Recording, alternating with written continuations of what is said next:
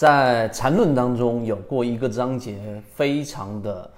被忽略掉。那这个被忽略掉的这个章节里面呢，就是讲的主力资金的食物链。今天我们帮大家解读，在这里面到底禅中说禅所透露出来的 A 股市场里面更普遍的一些信息。首先，第一个就是合力跟分力，它在里面也很清晰的给我们讲到过。那市场当中大部分的，举个例子，像二零二零年公布出来一点七亿左右的的散户交易者跟三十八万的机构交易者，他们分别是不同的分力。如果你以散户来说，每一个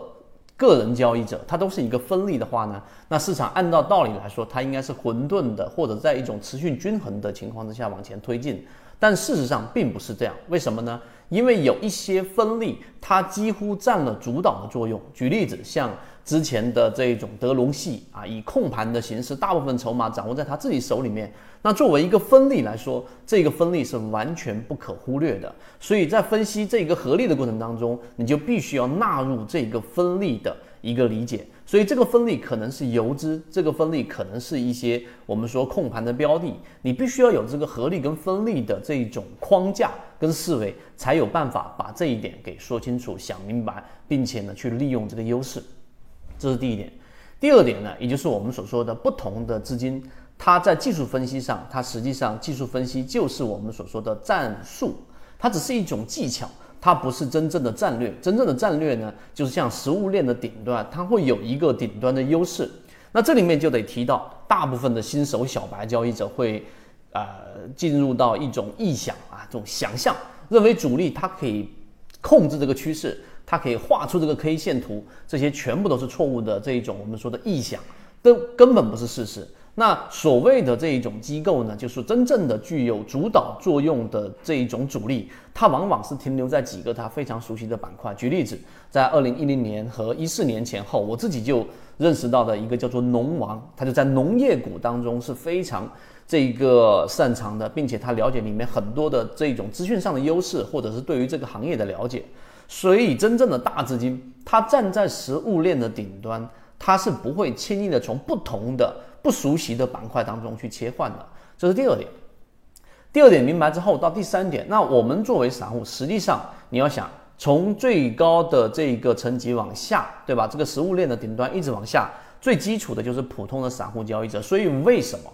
为什么我们在我们的这个呃内容当中不断的提示给大家，提醒给大家，我们的一个核心观点就是，如果你能把缠论给弄明白百分之六十、百分之七十、百分之八十。你都可以在 A 股市场里面游刃有余了，因为作为散户，你要知道天上不会掉馅饼的，你不用知道这个天上的馅饼是怎么掉下来的，你要想到的是作为我们散户怎么利用我们已有的条件去把这个馅饼给吃到。所以这是第三点，我们说到这一个食物链顶端当中里面它给到的一个启示。最后一点是很多人忽略的什么呢？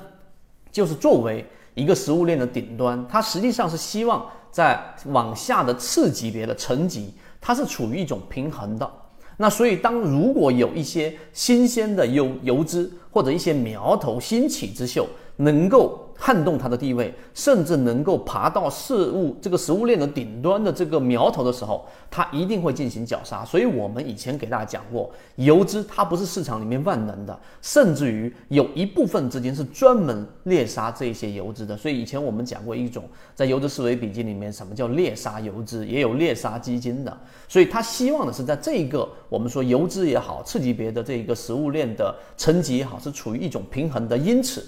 有一些这种市场里面的暴发户啊，以前我们说是煤老板，有大部分的钱，然后投入到 A 股市场里面。对于散户来说，它是属于那一种很恶劣的手法。那么最后，真正站在食物链这一个资金链的顶端的这一些我们说的这一种呃物种，它一定会把这一种暴发户，或者说对于散户非常恶劣的操盘手法打下去的这一种呃暴发户，一定会把它给消灭掉。所以，以上我们讲的这些，如果你听起来像是故事，你听起来像是一些我们所说的好像不存在的东西，但是如果你有真正的实战经验，你们会知道，这个 A 股市场里面亘古不变的都是这些原理。所以，明白这些原理之后，回到我们自身，你就得知道自己该做什么了。好，今天我们就讲那么多，和你一起终身进化。